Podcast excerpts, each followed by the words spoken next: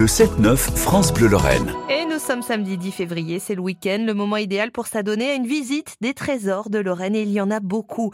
Ce matin, direction Senonne dans les Vosges à la découverte du premier château des princes de Salm euh, à Senonne. Et avec nous ce matin, eh bien, le maire de Senonne dans les Vosges. Bonjour monsieur le maire. Bonjour, bonjour à tous les auditeurs. Alors on est avec vous ce matin pour parler du euh, château, du premier château des princes de Salm. Un château euh, qui date de quelle époque? Premier château des Princes de Salm a été construit entre les années 1754 et 1757.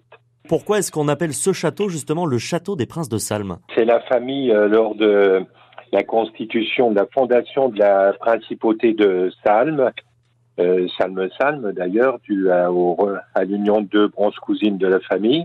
Bah, les comtes de Salm euh, choisissent l'abbaye de Senon comme capitaine de la principauté de, de Salm et euh, décide de construire dont le premier château des Princes de Salm. Et justement, son emplacement, ce château, il a un emplacement particulier sur euh, la commune de Sonone. Est-ce que vous pouvez nous expliquer un petit peu où il se situe? Oui, donc euh, ce château, effectivement, il a une position emblématique pour la ville de, de Somme dans sa composition urbaine du 18e.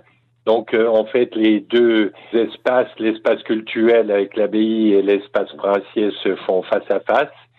Et donc, euh, il est situé face à l'abbaye, à l'est de, de la ville. Donc ce château, il va traverser les époques. En 94, un incendie ravage le château. Avec le temps, il finit par se détériorer. Il y a une première tentative qui a eu lieu il y a quelques années pour le restaurer, mais ça n'a pas abouti. Aujourd'hui, il est dans quel état? Oui, comme vous le dites, euh, bizarrement, euh, il avait déjà subi un incendie un siècle avant en 1894 et là, rebelote, en 1994, euh, effectivement, il y a un incendie qui détruit pratiquement complètement le, le premier château et surtout sa, sa magnifique toiture. Euh. Donc, il a été un peu euh, laissé à l'abandon. Il y a eu effectivement des tentatives de restauration à travers une association, plus après une SCI, puis un rachat d'un privé. Et euh, nous, on l'a repris lors d'une transaction euh, et il est devenu propriété de, de, la commune après avoir été classé monument historique, euh, en tout cas pour le clos et le couvert. Vous avez repris ce château, vous avez décidé justement de le rénover. Aujourd'hui, quels sont les travaux les plus urgents? Alors, on a commencé déjà par faire des travaux de confortatifs, des travaux d'urgence suite à cet incendie, et en particulier des étéments surtout de la façade nord qui avait subi le plus, le plus de dégâts dû au, à la chute d'une dalle intérieure euh, due à mhm. l'effondrement de murs d'orfans. Donc il a fallu euh, effectivement étayer cette façade nord. Au jour d'aujourd'hui, on a attaqué les travaux de restauration des murs périphériques et en particulier de ce mur façade nord. À terme, comment vont se passer les travaux? Qu'est-ce qui est prévu?